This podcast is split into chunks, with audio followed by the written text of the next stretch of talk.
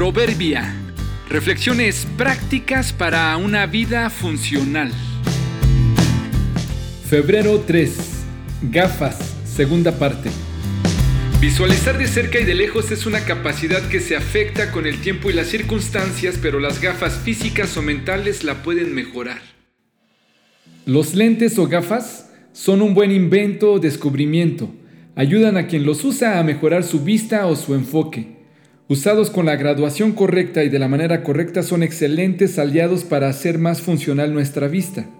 Lo mismo sucede con los lentes invisibles de la visión y perspectiva de la vida y las relaciones.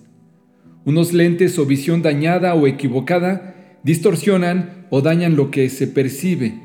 A veces las cosas o la situación está afectada, pero no lo alcanzamos a notar y avanzamos como si todo estuviera bien. En otras ocasiones, la vida y el ambiente es saludable, pero no lo vemos así.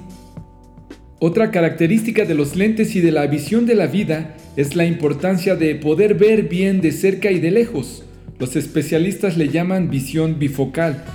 Una buena visión 20-20 es cuando una persona se para a 20 pies de un letrero y puede distinguir con agudeza la mayoría de las letras.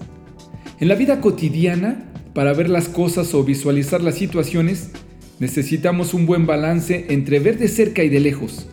Algunos solo ven lo cercano y distinguen su transporte no por el letrero sino por el color o preguntando a alguien. No ven los letreros hasta que están frente a ellos. Otros solo ven lo lejano pero no distinguen las letras de un libro. Así, en la vida, algunos solo pueden pensar en el presente y se ocupan de ello sin pensar en el futuro. Viven su vida y gastan como si solo tuvieran el día de hoy no alcanzan a vislumbrar el mañana. Otros, por el contrario, solo piensan en el futuro, ahorran y planean sin poder disfrutar de hoy. No duermen y sufren por lo que vendrá. La virtud está en encontrar el balance adecuado que te permita leer tu libro y el letrero del otro lado de la calle. Está en poder ver las dificultades y bondades de hoy y prevenir para lo que venga mañana sin vivir motivados por la desgracia ni por el exceso de confianza. ¿Cómo andas en el balance de tu vista? ¿Dónde está tu enfoque?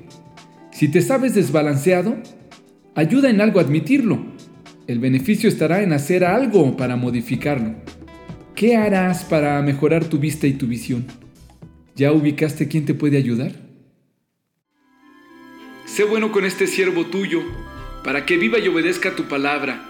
Abre mis ojos para que vean las verdades maravillosas que hay en tus enseñanzas.